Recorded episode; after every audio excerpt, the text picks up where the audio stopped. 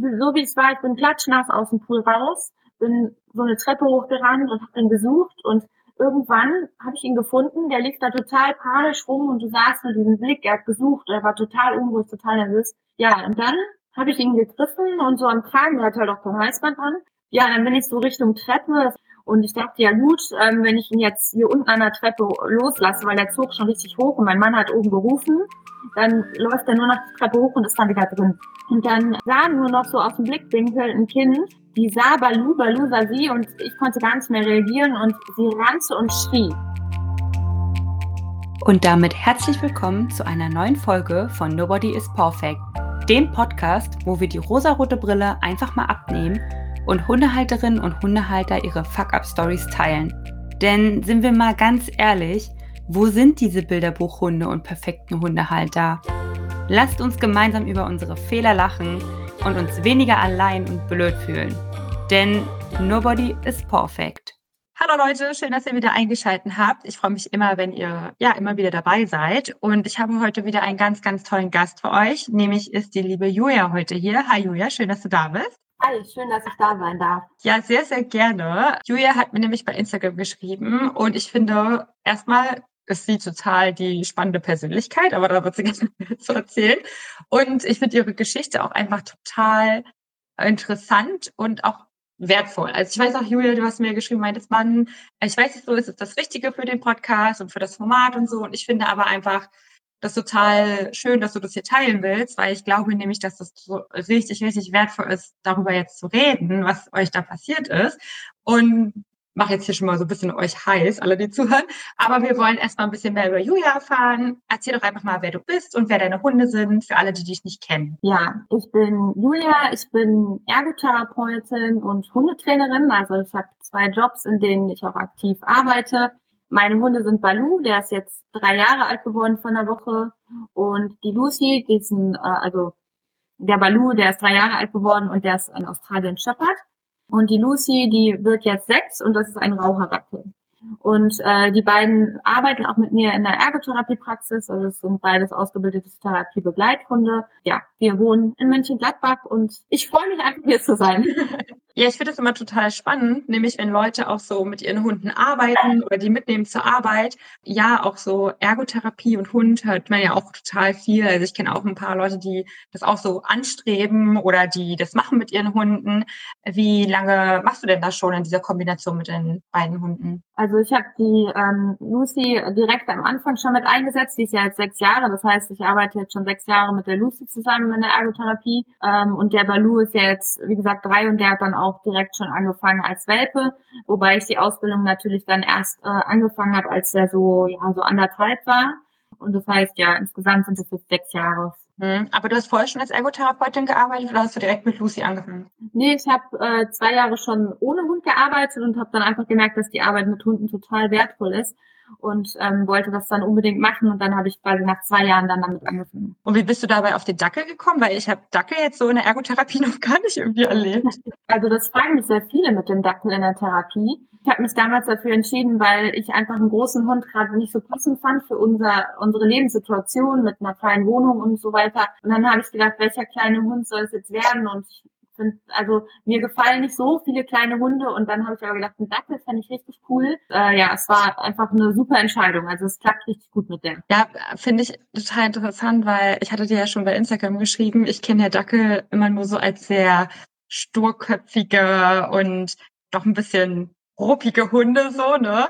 Und äh, Lucy ist ja gar nicht so, meintest du, ne? Also ähm, war das einfach tatsächlich dann so ein Glücksgriff oder wie kam es, dass du dann, also wie wählt man denn dann, dann so einen Hund aus, wenn man schon im Kopf hat, man möchte den mal für die Therapie einsetzen? Also bei Lucy habe ich tatsächlich bei den Züchtern schon gesagt, ähm, guckt mal drauf, wer, wer, könnte so passen und die haben da auch äh, mitgeholfen beim Aussuchen. Aber man muss auch sagen, dass irgendwie von der Zucht, wo ich sie her habe, alle Dackel irgendwie echt cool sind. Also da ist fast keiner dabei, wo man sagt, auch von den nächsten Würfen, die sind irgendwie ja total frech oder das, was man vom Dackel so kennt. Ähm, und ja, vielleicht war es ein Misch aus beiden. Die ist einfach vom Charakter total cool. Also ich habe von Anfang an mit der viel gemacht. Ich hatte sie von Anfang an mit.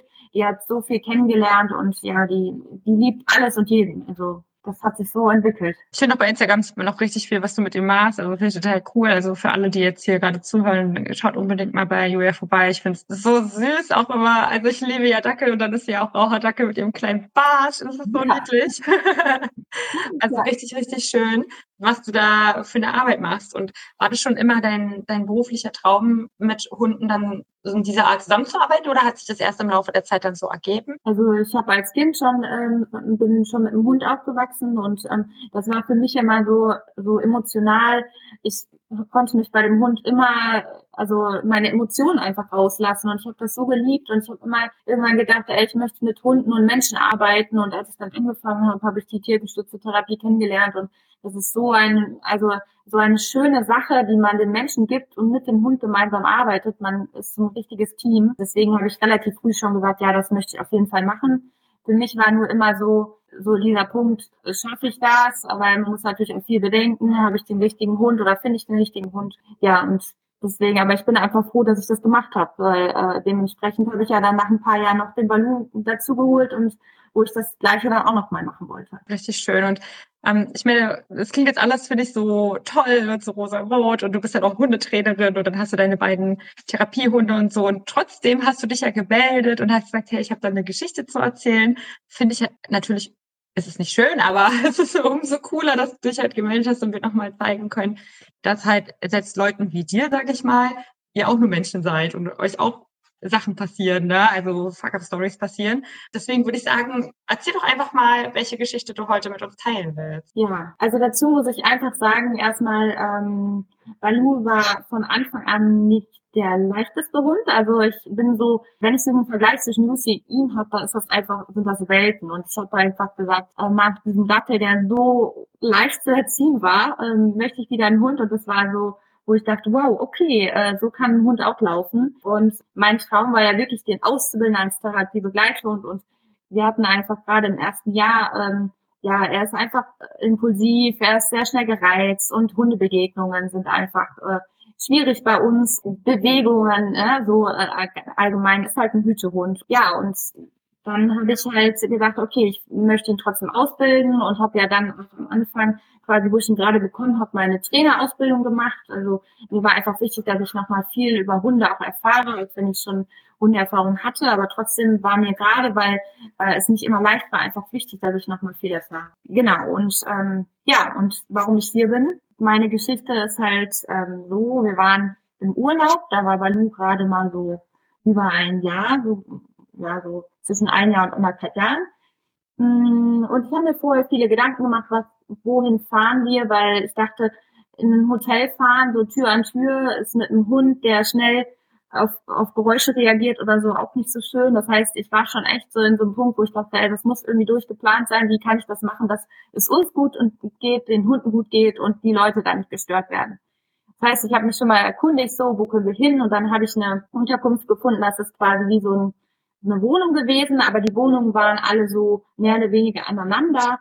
Man konnte das aber in den, an den Bildern, also in den Bildern sah es einfach anders aus, als es im Endeffekt war. Ähm, man hatte dann da auch einen Pool, einen Gemeinschaftspool mit allen und ähm, ja, und dann war es so, dass ähm, einen Tag ging es meinem Mann nicht so gut und der wollte auf dem Zimmer bleiben und ich habe gesagt, ja gut, dann gehe ich jetzt alleine in den Pool und Balu war sowieso schon sehr aufgeregt. Das war gerade der zweite Tag, wo wir da waren. Das heißt, der muss sich erstmal, der braucht wirklich Zeit, um sich zu orientieren. Wo bin ich hier?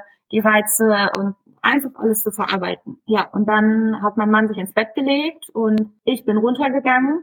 Und damals haben wir einfach so gesagt, das klappt ja so und der lag wohl auch erstmal ruhig. Und dann war ich unten im Pool und ich schaute nur so nach oben, das war so über verschiedene Ebenen. Und ähm, ich, ich bin so geschwommen und ich dachte irgendwann so, das habe ich mir jetzt eingebildet oder läuft da oben Balu rum?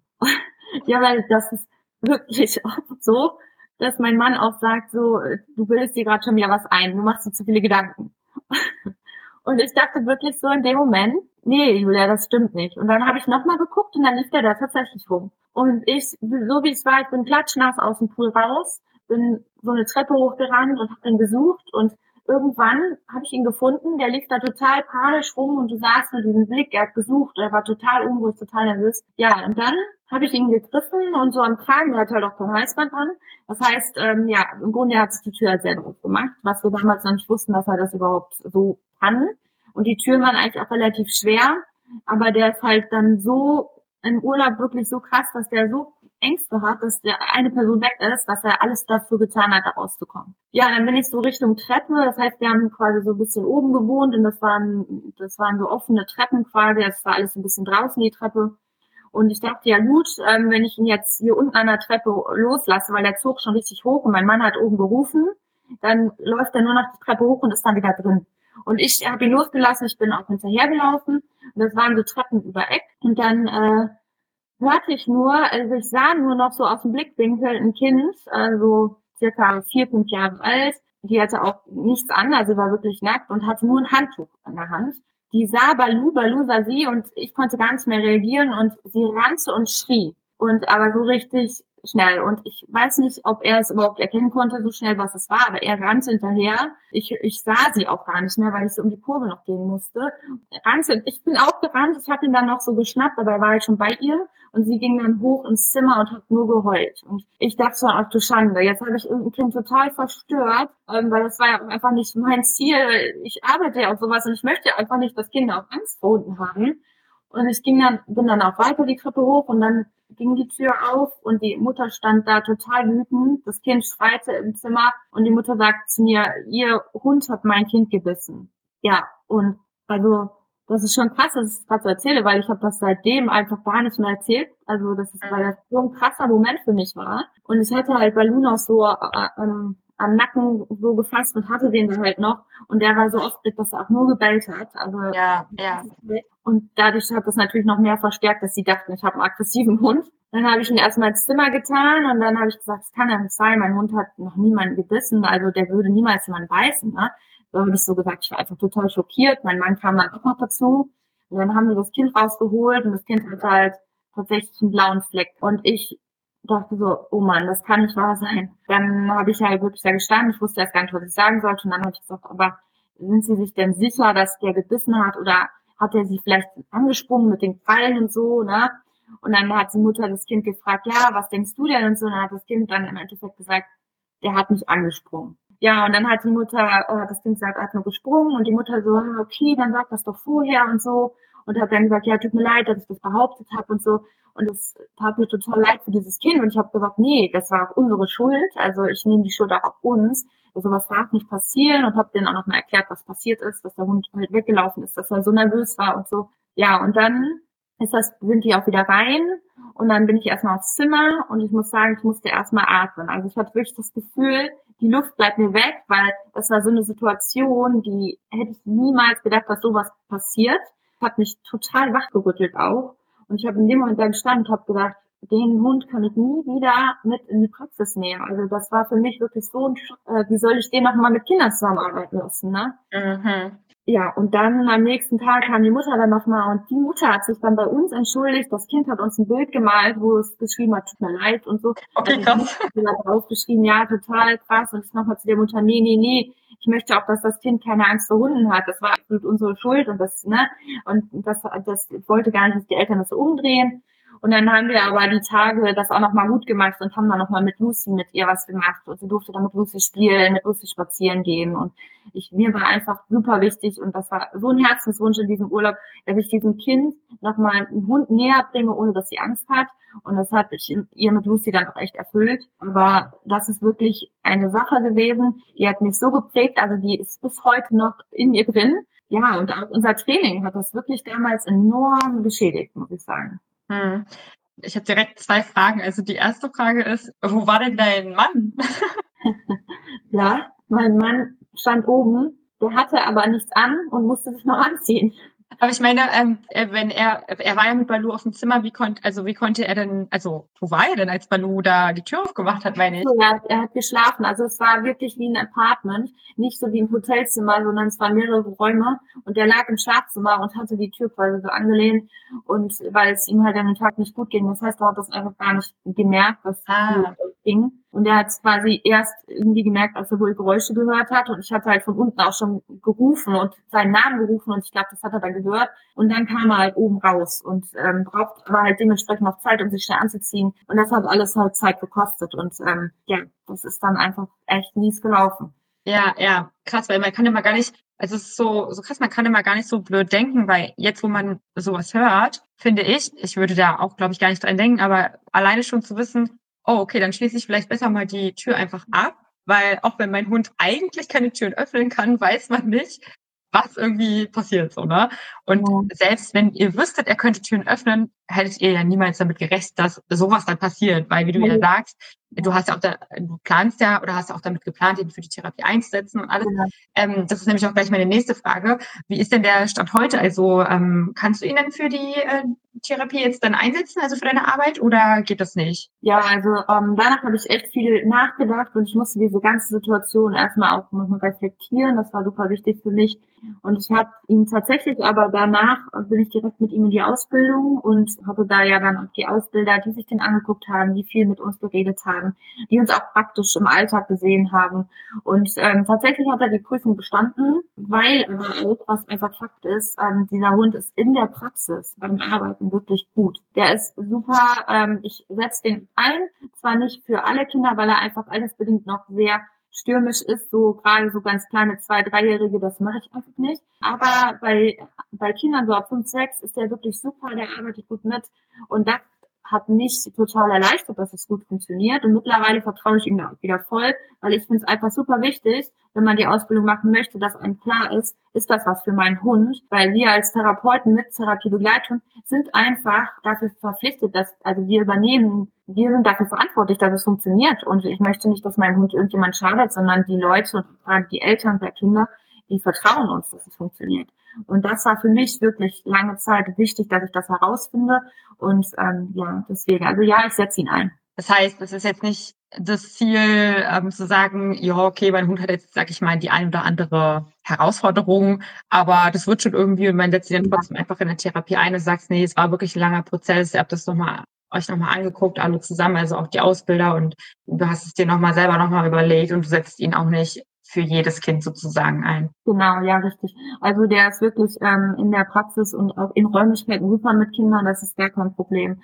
Und auch deswegen war mir so wichtig, dass ich quasi diese Trainerausbildung noch mache, auch, ne, so dass ich sage, hey, ich kann das einschätzen. Und wenn ich, ich habe danach diese Situation nochmal reflektiert und für mich war klar, der Hund stand unter enormem Stress. Also es war wirklich so, der hat, der hat nicht gesucht, der hatte richtig Panik.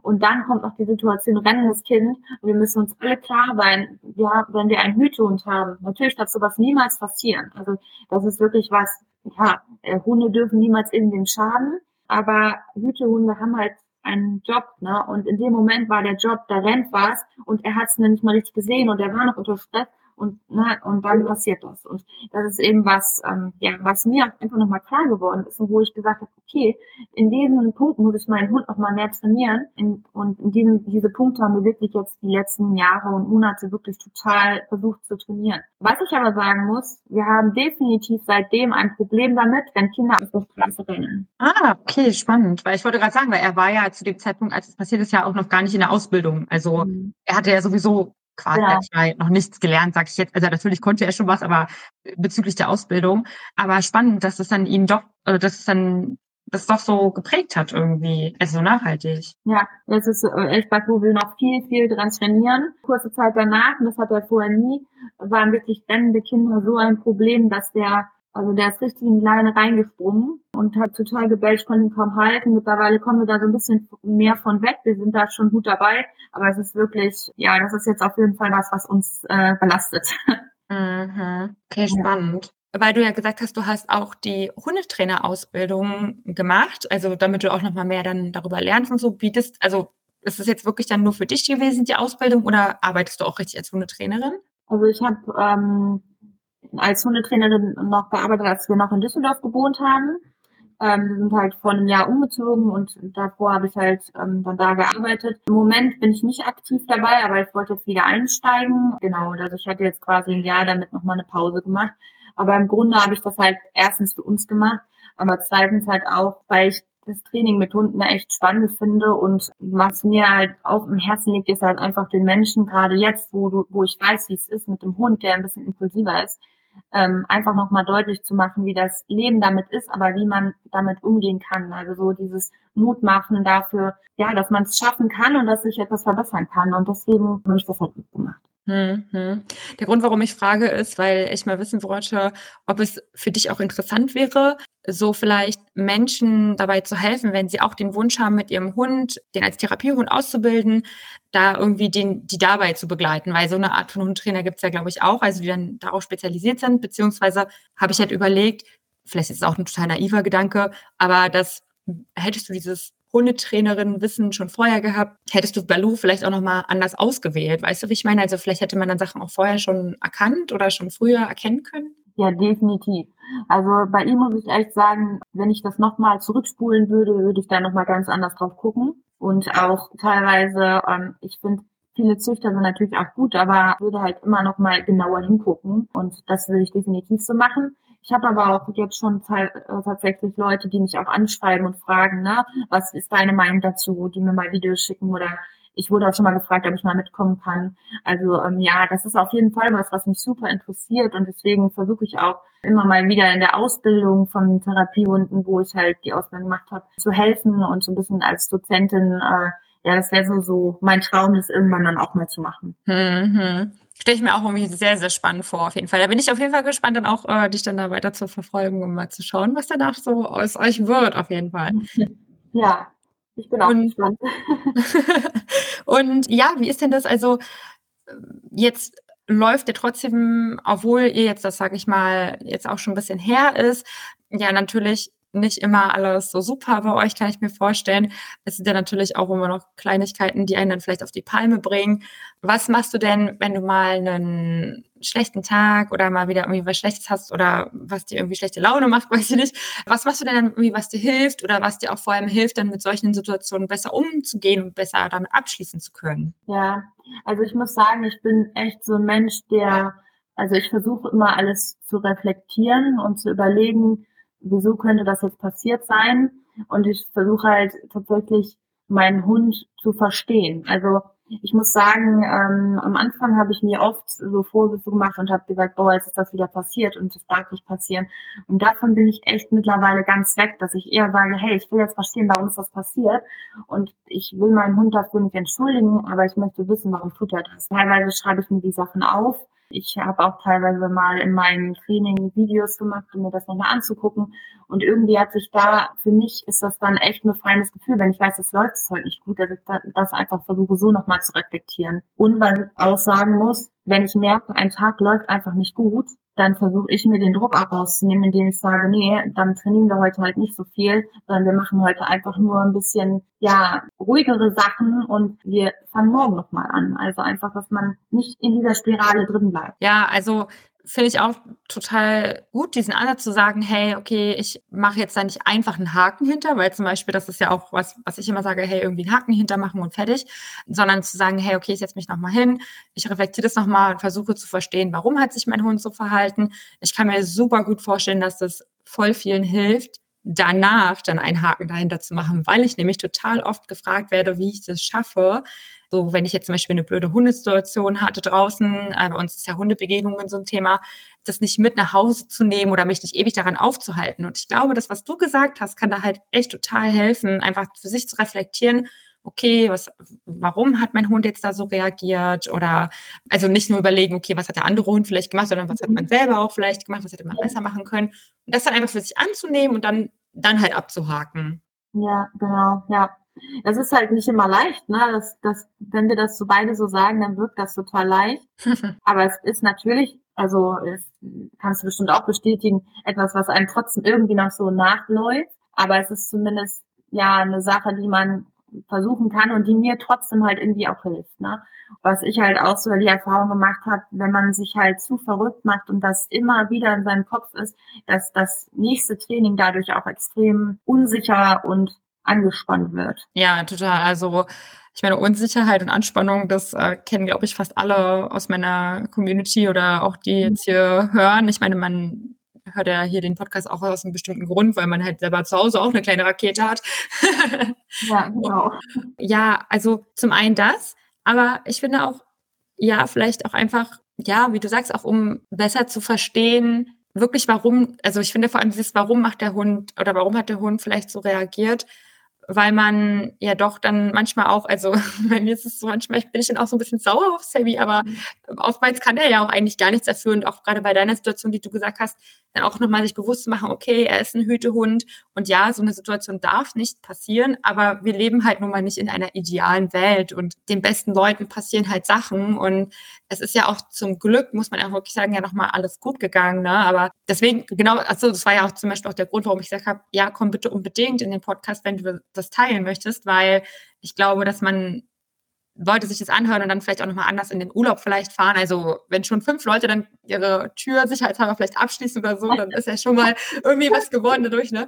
Nee, aber das ist halt dieses, um nochmal zu zeigen, auch man lebt ja nun mal nicht in der idealen Welt, ne? Und Fehler passieren und ja, es ist halt leider so, ne? Ja, ich habe halt wirklich ähm, lange überlegt, ob ich den schreiben soll, weil es halt einfach auch so ein sensibles Thema ist, Hund und Kind. Und ich finde einfach, also damals wirklich, da habe ich gedacht, oh mein Gott, also weiß ich nicht so, ne? Was denken Leute, die keine Ahnung von Hunden haben. Die glauben sofort, das ist ein aggressiver Hund. Und das ist eben so, ja, und deswegen habe ich wirklich lange überlegt, aber es tat auch einfach gut, das jetzt nochmal hier zu erzählen. Und ich hoffe, dass ich vielen Menschen damit Mut mache, ähm, aber gleichzeitig ist mir natürlich auch wichtig, dass jeder seinen Hund halt richtig einschätzen kann. Ne? Ja, ja, total. Also ich glaube, es hat kam, also für mich kam es auch total so rüber. Ich finde, du hast total verantwortungsvoll und sehr reflektiert jetzt auch darüber gesprochen. Also vielen Dank auch nochmal, dass du den Mut aufgebracht hast und einfach gesagt hast, hey, okay, ich erzähle das jetzt so. Also äh, vielen, vielen Dank. Und ja, dann äh, würde ich sagen, sind wir auch schon wieder am Ende unserer Folge. Ach nee, eine Sache noch. Jetzt so ganz spontan. Hast du denn auch noch eine ganz kleine Fuck-Up-Story von Lucy? Ui, Lucy. Ja, das ist wirklich schwer, eine Story zu finden. Also gut, ich hätte eine, aber die ist, ja, also ich kann halt dir eigentlich nur eine einzige erzählen, und zwar als sie Welpe war, da hatten wir sie gerade mal irgendwie zwei Wochen, also ich sag mal, die war vielleicht so 13, 14 Wochen. Da hat sie tatsächlich draußen so, ich weiß nicht, ob du das, ob du das jetzt hören möchtest, aber sie hat tatsächlich so einen großen Haufen gefressen dass, sie, dass sie keine Luft mehr gekriegt hat. Oh. Und mein Mann, ich war halt sehr hysterisch, weil ich dachte, ich kann da jetzt nicht reinfassen, aber ich möchte eigentlich auch meinen Hund retten. Und mein Mann hat halt dann leider mit seiner Hand in ihr Maul fassen müssen und wir waren halt echt unterwegs und hatten nichts dabei und er hat das alles rausholen müssen und ähm, ja, ich glaube, die Story war für meinen Mann noch viel schlimmer als für mich. Aber ich, ich kann dir leider nur diese Story erzählen. Krass, also das ist so jetzt wirklich so ein Krass. Also, ich muss sagen, Julia, du hast zwei Stories auf Lager von Szenarien, mit denen man niemals rechnen würde. Also. Ja, genau. Also, ja, ist auch eine wunderbare Story, ne? Krass. Krass, okay. Aber hat sie das heute noch, dass sie draußen irgendwelche Haufen frisst oder war das irgendwie so ein einmaliges Ding? Ja, sie hatte Phasen und ich glaube, das war damals wirklich ein super Erfolg für sie so auch wenn es für sie nicht schön war, aber sie hatte Erfolg. Äh, ja, aber ist es besser geworden. Das musste ich mit ihr wirklich viel trainieren. Aber das muss ich auch sagen, ist das Einzige ähm, bei dem, bei ihr wirklich, wo ich sage, das ist was, was mich nervt. Mhm. Ja, ich, Bellen vielleicht. Also die hat auch ein sehr schrilles Bellen, aber der Rest würde ich sagen, äh, ist alles machbar. Also, seit, also wenn ich den Vergleich habe, ist das alles was wo ich mit leben kann. Ja, ja. Der Grund auch einfach nur, warum ich nochmal gefra gefragt habe, ist, dass ich immer versuche bei Leuten, die so zwei oder mehrere Hunde haben und dann ein Hund so, sag ich mal jetzt, negativ hervorgehoben wird, dass ich immer sage, Mensch, hast du denn mal noch eine Geschichte von deinem Goldmädchen jetzt hier so? Und ja, das war auf jeden Fall jetzt gerade nochmal ein guter Lacher am Ende. Und ja, da danke ich dir auf jeden Fall für deine Zeit heute und fürs Teilen der Geschichte. Ja, Leute, wenn ihr jemanden kennt, irgendwie, der auch einen herausfordernden Hund hat oder vielleicht sogar auch überlegt, vielleicht seinen Hund als Therapiehund auszubilden. Ich kann mir vorstellen, dass Julia offen dafür ist, dass ihr ja einfach mal schreibt bei Instagram und ihr euch irgendwie vernetzt oder so. Ja, ähm, ja, und dann freue ich mich, wenn ihr beim nächsten Mal wieder einschaltet und dabei seid. Dir nochmal danke, Julia, für deine Zeit. Es war auf jeden Fall super, super interessant und sehr spannend. Hat mir viel Spaß gemacht. Ja, ich fand es auch richtig schön. Das freut mich. Und dann wünsche ich noch einen schönen Abend und bis zum nächsten Mal. Ciao. Danke, gleichfalls. Ciao.